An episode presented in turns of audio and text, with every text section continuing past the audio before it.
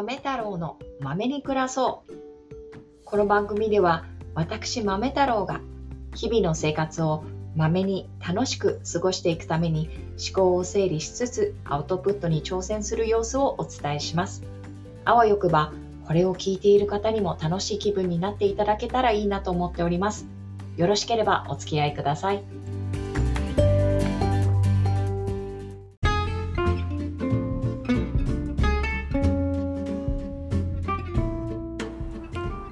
大変お久しぶりです。こんばんは。豆太郎です。すいません。ボーボーボーボー多分車が通る音がするかと思うんですけれども。お久しぶりです。あのね今日はですね今もうなんだろうな。えっ、ー、といろんなことが起こったなーのさなかにいるんですけどちょっとそのことについてお話ししてみたいと思います。よろしかったらお付き合いください。えっ、ー、とねいろんなことが起こったんですけどまあですね。まあそそっかしいにも程があるっていうところでですねちょっとですね。まあ振り返ってみたいと思うんですけど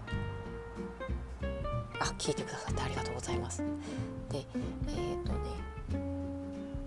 多分まあいろいろ不調があるなっていうふうに最近思ってたんですね。あの仕事に関しても、えーとまあ、慣れてきたのか、慢心したのかちょっとね油断してミスをするみたいなのがものすごい立て続けに起こったんですよね。えこんなミス起こるの？みたいなのが本当にオンパレードでえーと、連休明ける前からその予兆がありつつどんどんそれでもまだ終わらないミスの嵐みたいな。えこれ私大丈夫かなって思うような感じで。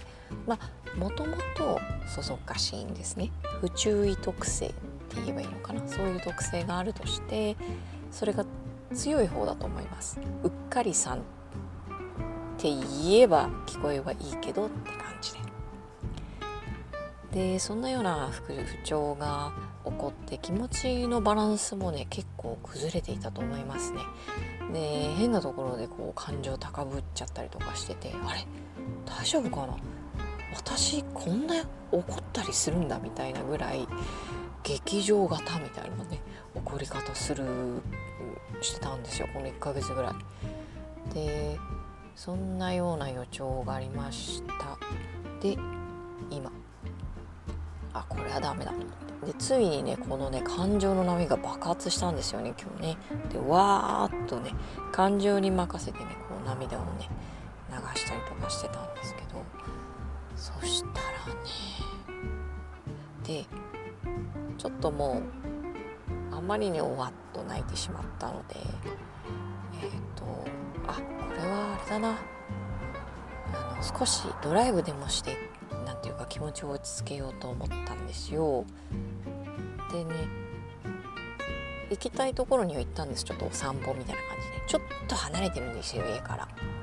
離れてるんだけどいいやっつって行って帰ってくるところでまあ車のトラブルっていうね。もうしかもね結構ねそんな予兆なかったののに大きなトラブルがありましてロードサービスをお願いしたりとか。しかもロードサービスの後さらに不調が長続きしてしまって今度はまた別のロードサービスが何ていうのかな。この車のサービスお願いしなきゃいけなくて今待ってるとこなんですね。そのサービスを。あと1時間後に来るんですって。どうするみたいな。大丈夫かなって。明日これで仕事行けるのかな？みたいなね。そんなことを考えています。そう。だけど面白いのがねなんかねその不調でぐっちゃぐ気持ちぐっちゃぐちゃなままで大泣きしてあもう一人で出かけようで出かけて帰ってくる時にはものすごいすっきりしてたんですね気持ちが。あよし頑張るぞみたいな。でこれでいきなりあの車のトラブルじゃないですか。で車止まっちゃってしかもなんかめちゃめちゃ大きい道路何車線かある道路でね止まっちゃってねこれどうしようかなと思ったんですけどね。あ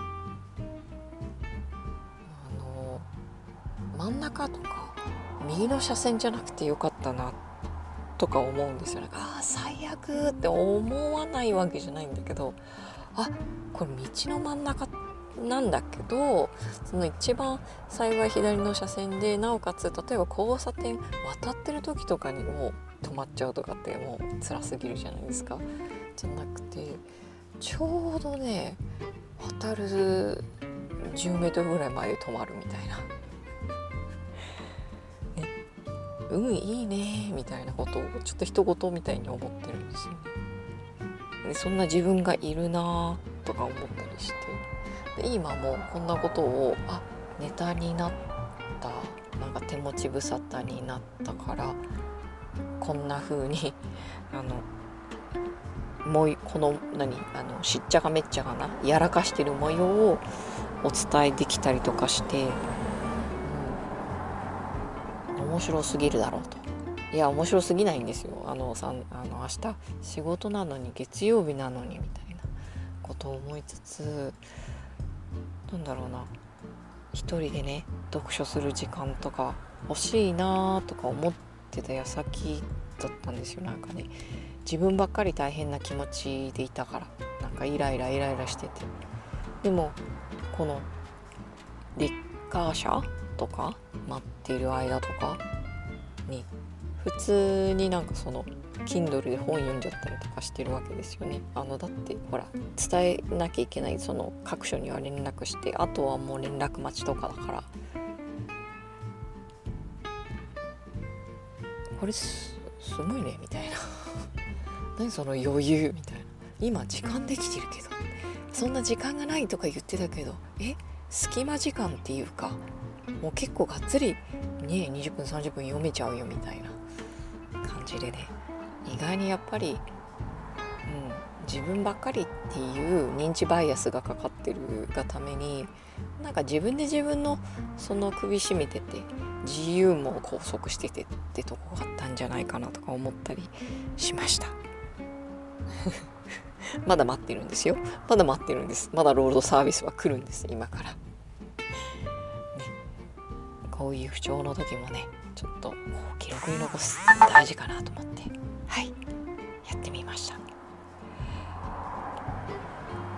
ということでえていうかどんな終わり方これは？うんでもなんかこの思考の流れをちょっと後でまたすか、えーと、全てが終わった後にあのお話ししてみたいと思います。えーとここまでお聴きいただいてありがとうございます。これを聞いているあなたの一日が素晴らしいものになりますように。ではまた。